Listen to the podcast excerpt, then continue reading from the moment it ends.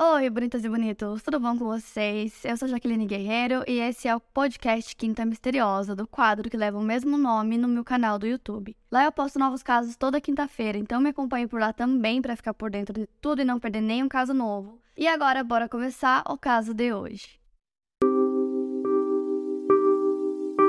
Mom deserves the best, and there's no better place to shop for Mother's Day than Whole Foods Market. They're your destination for unbeatable savings, from premium gifts to show-stopping flowers and irresistible desserts. Start by saving 33% with Prime on all body care and candles. Then get a 15-stem bunch of tulips for just $9.99 each with Prime. Round out Mom's menu with festive rosé, irresistible berry chantilly cake, and more special treats. Come celebrate Mother's Day at Whole Foods Market.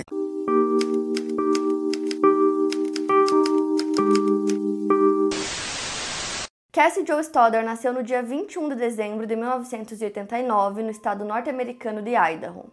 Ela era irmã do meio, sua irmã Christy era 6 anos mais velha do que ela e o Andrew era 18 meses mais novo. E os três moravam com a mãe dela chamada Anna Stoddard. A Cassie era gentil e amorosa, uma personalidade que ela construiu devido aos comportamentos amorosos e unidos da sua família. Ela tratava todos à sua volta bem, ela era muito querida na escola, ela não tinha inimizades. O seu irmão mais novo, Andrew, diz que a irmã era modelo para ele, como eles tinham pouca diferença de idade, eles eram bastante unidos e tinham gostos bastante parecidos. Ela também adorava desenhar e passava horas em seu quarto ouvindo música e desenhando. Em 2006, a Cassie estava com 16 anos e ela estava no terceiro ano da Pocatello High School, que fica no condado de Bannock, em Idaho. A Cassie era uma garota bonita e muito inteligente. Ela costumava tirar notas muito altas na escola e pretendia ir para a faculdade. Ela namorava o Matt Beckham, um garoto que tinha a mesma idade dela. No dia 22 de setembro de 2006, era uma sexta-feira e era mais um dia comum para Cassie. Então a mãe dela deixou ela na escola por volta das 8 da manhã e depois ela passaria para buscá-la e era um dia normal. Ela teve aula de geometria, espanhol e inglês e sentou ao lado do amigo dela chamado Justin Sands, eles sempre sentavam juntos. E o Justin falou que a Cassie era muito querida com ele, sempre ria das piadas dele, até mesmo quando não tinham graça, e que ela fazia ele se sentir especial e engraçado. E a Cassie tinha combinado com os tios dela, Alison e Frank, que ela cuidaria da casa deles no final de semana. É, os tios e a filha deles, prima dela de 13 anos, iriam numa viagem e aí eles tinham dois gatos e dois cachorros então eles pediram para ela cuidar é, da casa enquanto eles estivessem nessa viagem. Ela já tinha feito isso antes. Então ela se ofereceu para cuidar da casa novamente. Ficou combinado que ela faria isso.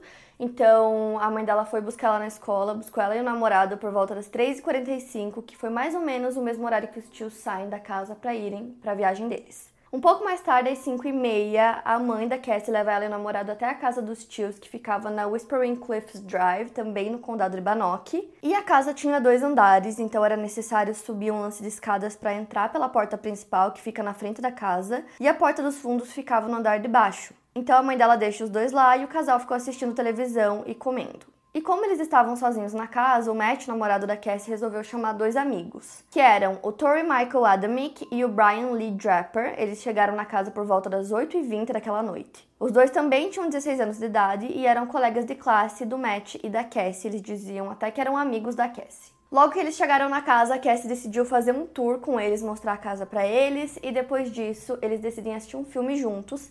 Então os quatro sentam para assistir Kill Bill Volume 2, eles ficam assistindo o filme, comendo petiscos. Às nove e meia, a mãe da Cassie liga para ela para ver se estava tudo bem, elas conversam um pouco. A Cassie disse que estava tudo ok e que ela ligaria para a mãe dela pela manhã. Logo depois que essa ligação aconteceu, o Tori e o Brian decidiram que eles iriam para o centro da cidade porque eles queriam assistir um filme no cinema. Então eles se despedem, saem da casa e novamente o casal fica sozinho, o Matt e a Cassie. Pouco tempo depois, por volta das 10 horas da noite, acontece uma queda de energia na casa.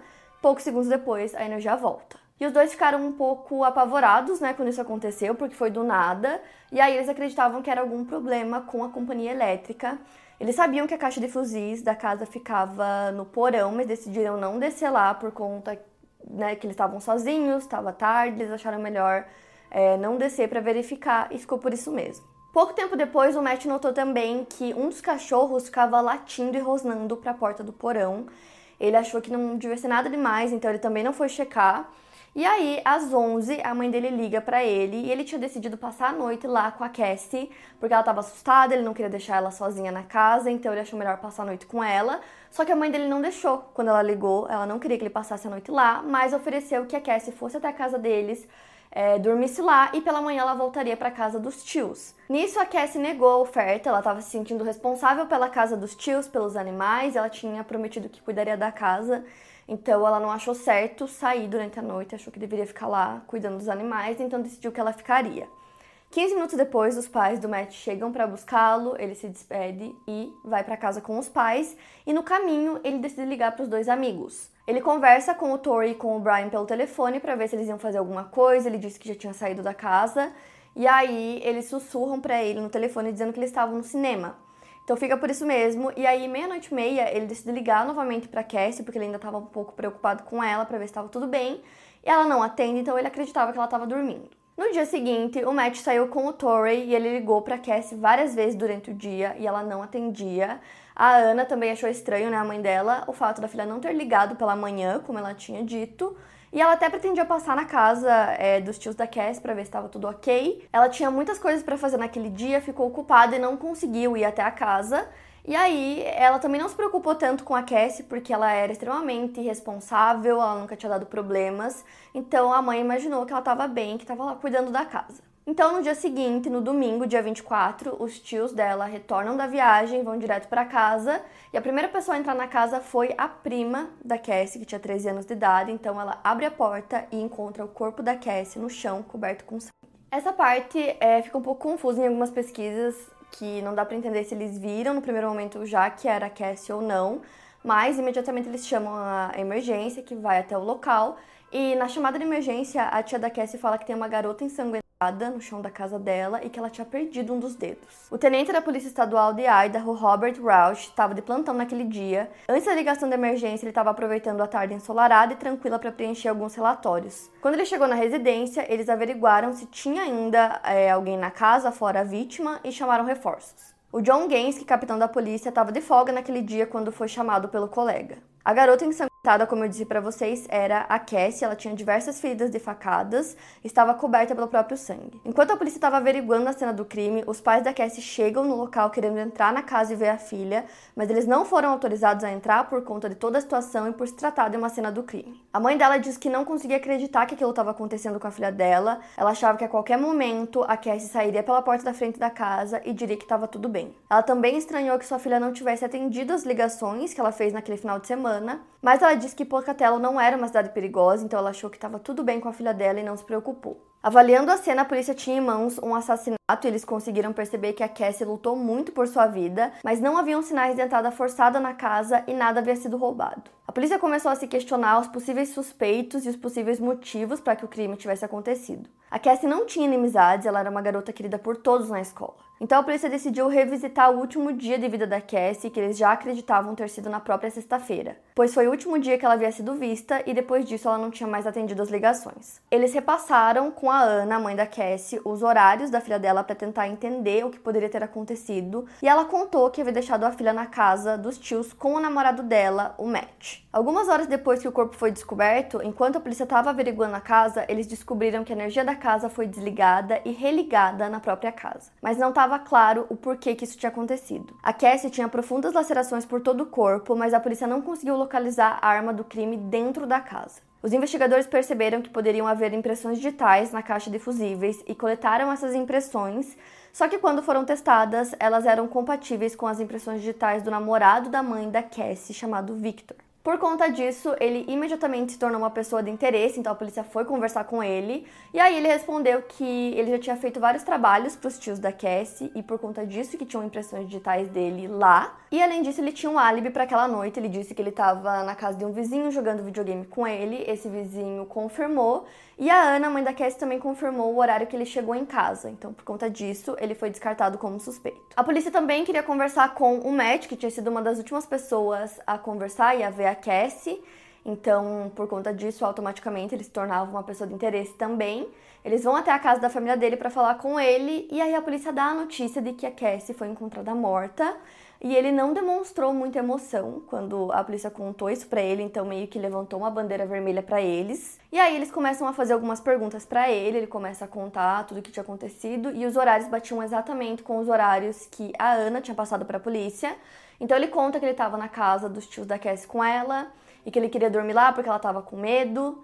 É, por conta da queda de energia e tal, só que aí os pais dele não deixaram, então ele foi para casa e aí ele ligou para ela meia-noite e meia, só que ela não atendeu. No dia seguinte, a descoberta do corpo, no caso na segunda-feira, a notícia sobre a morte da Cassie já tinha se espalhado pela escola, e o Justin, que era amigo dela, disse que ele a única coisa que ele lembra daquele dia é que foi um dia perfeitamente normal, que não tinha nada fora do comum.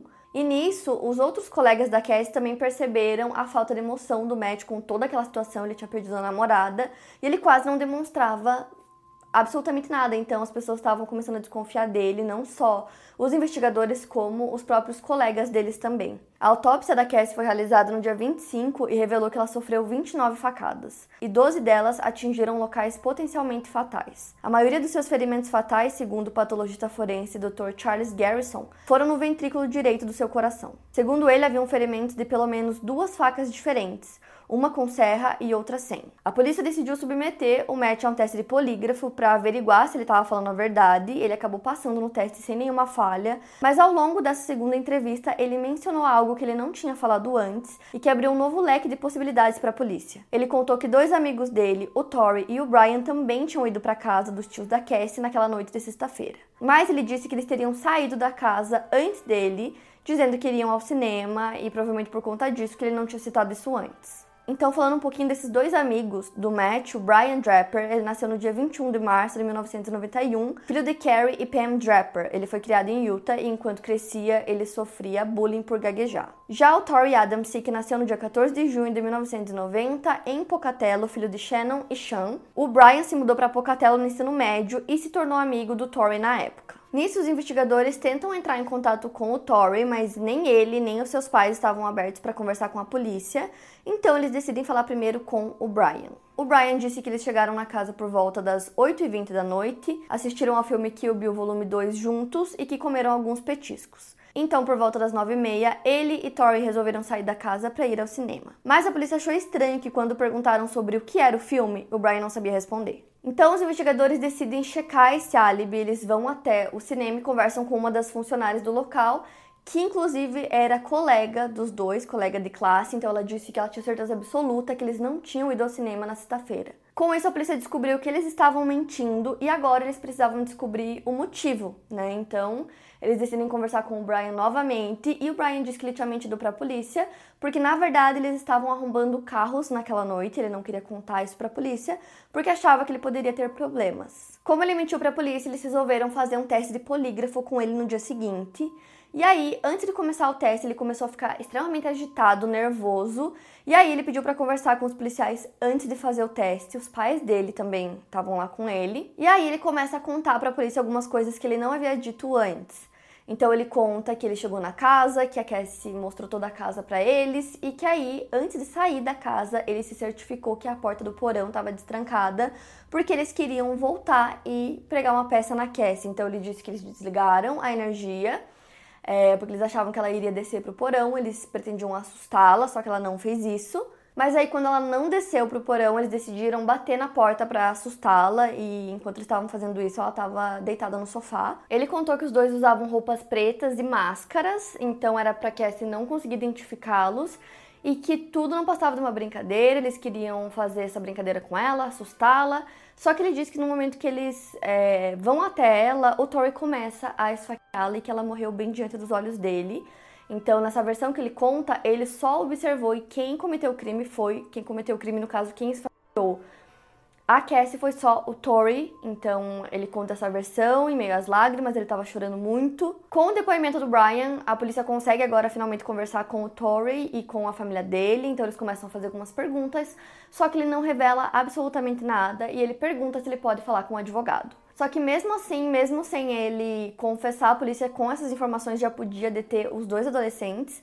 Então os dois foram presos naquele mesmo dia, na segunda-feira. Eles foram encaminhados para a cadeia do condado de Bannock e acusados de homicídio doloso com uma fiança de um milhão de dólares. Mesmo preso, o Tory não queria admitir, não queria conversar com a polícia, então eles decidem focar no Brian, que era quem estava é, confessando tudo, contando como as coisas tinham acontecido. Então, no dia seguinte, na terça-feira, eles conversam com ele mais uma vez e nessa conversa ele dá uma terceira versão. Nessa versão, ele conta que o Tory obrigou ele a esquecer a Cass também, e ele também disse que ele sabe onde estão todos os itens usados né, para cometer o crime, todas as evidências. Ele conta que depois de cometer o crime, eles saíram da casa, entraram no carro do Tory e foram para outro lugar para cavar um buraco e esconder tudo isso da polícia. Então ele leva os policiais até o local que ficava em Black Rock Canyon, na região sul do condado, e lá ele mostra onde eles haviam cavado o buraco e colocado todas as coisas. Então entre as evidências tinham uma caixa de fósforos, uma garrafa de água oxigenada derretida, um par de luvas azuis e um par de luvas sem dedos, um par de botas pretas, uma máscara colorida, uma adaga grande com bainha, uma faca de cabo preto e prata com a escrita Slow na lâmina, uma adaga pequena com bainha, uma fita de vídeo de uma câmera Sony, uma faca dobrável com serra de cabo preto. Mais tarde, alguns testes de DNA revelaram que havia sangue da Cassie nessa faca. Também tinha um pedaço de papel parcialmente queimado com escritas a lápis uma máscara vermelha e branca contendo o DNA do Torrey, uma luva preta e nela havia DNA de um homem desconhecido, um par de luvas pretas da Puma parcialmente queimadas, testes de DNA revelaram que a luva estava encharcada com o sangue da Cassie, um saco plástico de lixo azul, uma camisa social preta de mangas compridas parcialmente queimada, uma camiseta preta da Calvin Klein, que testes de DNA mostraram que também tinha sangue da Cassie, uma meia branca e cinza e um pequeno pedaço de cordão preto. O Brian não havia mencionado nada sobre uma fita de vídeo até esse momento, porque eles tinham tentado queimar essa fita junto com todas as outras evidências, por isso que muitas delas estavam parcialmente queimadas. A polícia estava torcendo para que as imagens fossem recuperadas e felizmente elas foram. Então dessa vez o Thor conversa com a polícia e a versão que ele dá é de que eles tinham ido à casa dos tios da Cassie porque supostamente haveria uma festa no local, mas quando eles perceberam que nada iria acontecer, eles resolveram ir para casa. Então ele não assumiu a culpa para si, ele disse que a ideia do ataque foi do Brian. Já o Brian disse que ele e o Tori se inspiraram no filme Pânico, na época já existiam três filmes da franquia, e eles queriam fazer um pânico da vida real. Então, com essa fita em mãos, os policiais perceberam que o ataque a Cassie não aconteceu de surpresa, foi uma coisa planejada. Os dois adolescentes pareciam estar tentando fazer um filme. A cena inicial do dia do assassinato é às 8h28 da manhã, onde a Cassie aparece guardando livros em seu armário da escola. Ela dá um tchau para a câmera. Meio-dia e 11, os adolescentes aparecem na biblioteca. Eles estavam matando aula e criando uma lista de mortes sobre seus possíveis alvos e sobre o plano que eles tinham para aquela noite. A Cassie foi escolhida para ser a vítima simplesmente porque eles sabiam que ela estaria na casa dos tios, sozinha naquela noite. Com isso, a polícia percebeu que não existia uma motivação, um real motivo para que a Cassie tenha sido morta. Ela simplesmente foi escolhida por ser a vítima perfeita nesse caso. E aí eles pediram desculpa aos familiares da Cassie nesse trecho do vídeo, dizendo que tinha que ser ela. We found our victim and as it she's our friend. But you know what? We all have to make sacrifices. Our first victim is going to be. She's going to be alone in a big, dark house out in the middle of nowhere. How perfect can you get? Então, naquela noite, os dois saem de casa e foram até o carro estacionado. Lá, eles gravam outra cena, às 9h50, falando que, infelizmente, eles têm a tarefa de matar seus dois amigos, se referindo a Cassie e ao Matt. Eles disseram que eles teriam acabado de falar com eles e que eles estiveram na casa por cerca de uma hora. Os dois voltam para dentro da casa pela porta dos fundos e eles estavam usando as roupas pretas, as luvas e as máscaras e segurando facas. Por volta das 10 horas, eles desligam as luzes para tentar assustar o casal e fazem alguns barulhos para tentar atraí-los para o porão. Com isso, a polícia percebeu que o Matt também seria uma vítima se ele tivesse ficado na casa com a Cassie naquela noite. Depois que o Matt foi embora, às 11h20, eles tentam é, assustar a Cassie mais uma vez, fazendo barulhos, apagando a luz. E aí eles falam que ouviram ela perguntando quem está aí. E depois disso eles sobem até ela. Eles começam o ataque, cometem o crime, depois voltam pro carro e gravam outra cena na câmera às 11h31. E aí eles falam que eles cometeram o crime e que eles queriam se tornar assassinos conhecidos.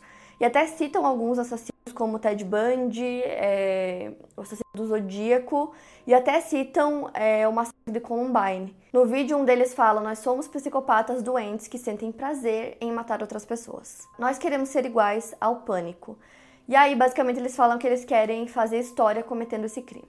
I just killed Cassie.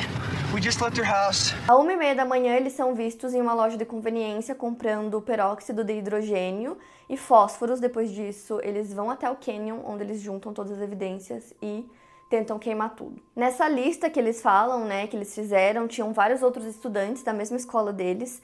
Então a polícia acredita que se eles não tivessem sido pegos antes, né, no caso logo depois que o crime aconteceu, eles com certeza teriam assassinado outros estudantes. A polícia também descobriu que as facas utilizadas no crime, né, que eles tinham comprado, é, foram adquiridas em uma loja de penhores. Eles não tinham idade suficiente para comprar lá, então um colega deles de 18 anos fez essa compra para eles. E essa compra teria acontecido nos últimos dias de agosto de 2006, então o Brian deu 40 dólares, enquanto o Tori deu 5 dólares, que era o valor que precisava para comprar as quatro facas. Então três ficaram para o Brian e uma para o Tori. E aí, quando eles pediram para esse amigo deles fazer essa compra, eles não contaram é, o porquê, né? Porque eles queriam aquelas facas. Depois que essas novas evidências surgiram, a fiança deles de um milhão de dólares foi suspensa e eles passaram por julgamentos separados. Durante os julgamentos, uma transcrição das fitas foi utilizada para demonstrar a natureza fria do assassinato, que claramente foi premeditado. O julgamento do Brian aconteceu primeiro, foi no dia 17 de abril de 2007, e ele foi considerado culpado de homicídio doloso e conspiração para cometer assassinato. O segundo julgamento começou em 31 de maio de 2007. Em 8 de junho do mesmo ano, o Tory foi considerado culpado das mesmas acusações. A audiência de sentença dos dois foi realizada em 18 de janeiro de 2008 e estava lotada com os familiares da Cassie e dos meninos também. O juiz Peter McDermott disse que estava convencido de que os meninos matariam novamente se ficassem livres um dia. Ambos se desculparam em lágrimas pelo crime cometido. O Brian pediu para que ele recebesse a punição que merecia nesse caso. Seria a única maneira de encontrar algum tipo de encerramento, obtendo o que ele merecia. Já o Tory disse que se sentia péssimo pela família da Cassie, por sua própria família e amigos, e especialmente pela Cassie, dizendo que o que aconteceu com ela foi monstruoso. O promotor Mark Hideman recomendou a sentença de prisão perpétua sem possibilidade de liberdade condicional. Já o advogado dos dois adolescentes tentaram convencer o juiz de que prisão perpétua não seria uma pena justa. Entretanto, o juiz acatou a recomendação do promotor e os dois foram condenados à prisão perpétua sem possibilidade de liberdade condicional pelo homicídio doloso e receberam 30 anos adicionais pela conspiração para cometer assassinato. Todo o caso da Cassie afetou muito a família dela. A tia dela, que foi uma das pessoas, né, que encontrou o corpo da Cassie, disse que ela entrou em depressão e até perdeu o emprego depois que isso aconteceu. A prima dela, de 13 anos, que foi a primeira pessoa que viu o corpo, é, também ficou muito mal depois. Ela até tentou tirar a própria vida. Eles tentaram vender a casa deles, eles não queriam mais morar lá, mas eles não receberam ofertas. Em setembro de 2010, a Suprema Corte recusou um recurso do Torrey e no ano seguinte eles recusaram um recurso do Brian. Em setembro de 2013, o Thor entrou com um pedido de alívio da pena, dizendo que o advogado dele na época não é, fez uma assistência eficaz para ele. Ele também disse que a sentença de prisão perpétua era cruel e incomum, já que na época que ele cometeu o crime ele era menor de idade. O Tribunal Distrital negou esse alívio de pena, depois eles entraram com recurso que foi negado novamente. Então a Suprema Corte manteve a condenação dele e em 2017 eles liberaram para o público a transcrição do vídeo que eles haviam gravado no dia que cometeram o crime. Em 2019, o Tribunal Distrital dos Estados Unidos também rejeitou uma apelação do Brian, que estava pedindo por um novo julgamento. Em 25 de novembro de 2019, o Tribunal Distrital dos Estados Unidos rejeitou um pedido do Torrey para que sua condenação por homicídio doloso fosse anulada e ele recebesse uma nova sentença. Em fevereiro de 2022, o Brian concordou em conversar com o programa The Last Day do Dateline sobre o caso da Cassie e eles conversaram por telefone. Nessa conversa, ele relata que a participação dele no crime se deu por conta de vários fatores. Ele disse que ele estava no ensino médio, que ele não se encaixava em nenhum dos grupos da escola, que ele se sentia derrotado, fracassado e que quando ele conheceu o Tory, ele começou a achar que ele tinha alguém ali que entendia ele. O Brian disse que o Tori perguntou para ele se ele já tinha pensado em recriar uma cena de filme de terror, e nesse momento ele começou a lembrar de todas as pesquisas que ele fez sobre muitos casos que já tinham acontecido, principalmente sobre tiroteios em massa em escolas, e aí ele respondeu que sim, e que foi aí que tudo começou. O Brian conta que no momento que ele estava cometendo o crime, ele não conseguia sentir nada, não conseguia se sentir mal, que ele sentia como se realmente tivesse uma audiência assistindo ele, como se fosse realmente um filme, e que ele se arrepende todos os dias do que ele fez. Ele diz que ele daria a própria vida para voltar naquele momento e não ter matado a Cassie. O psicólogo do desenvolvimento e professor Dr. James Garbarino também conversou com o Dateline e ele é especializado em violência adolescente. Ele diz que, pelo que ele percebeu dos diversos adolescentes que cometeram crimes violentos que ele já entrevistou, ele observou que durante esses atos de violência, muitos desses adolescentes têm essa percepção de que há uma audiência os observando. Brian, ao falar com o programa, mandou um recado para crianças que se sentem como ele se sentia. Ele diz que há como melhorar esses pensamentos, que não é tarde demais e que se as crianças ou jovens estão planejando fazer algo parecido com o que ele fez, não é tarde para que elas tentem melhorar e não façam isso. Ele diz que ir para a prisão faz com que eles percam tudo que eles têm. Ele ainda diz que a família do Tory acredita até hoje que ele influenciou o amigo e que ele é o principal culpado. O Brian e o Tory estão na mesma prisão masculina de segurança média, a instituição correcional do estado de Idaho, em Kuna, condado de Ada. O Brian diz que eles não conversam, mesmo se vendo praticamente todos os dias. E é isso, para mais casos, siga o podcast Quinta Misteriosa e aproveite para avaliar em 5 estrelas se você gostou. Obrigada por ouvir e até o próximo caso.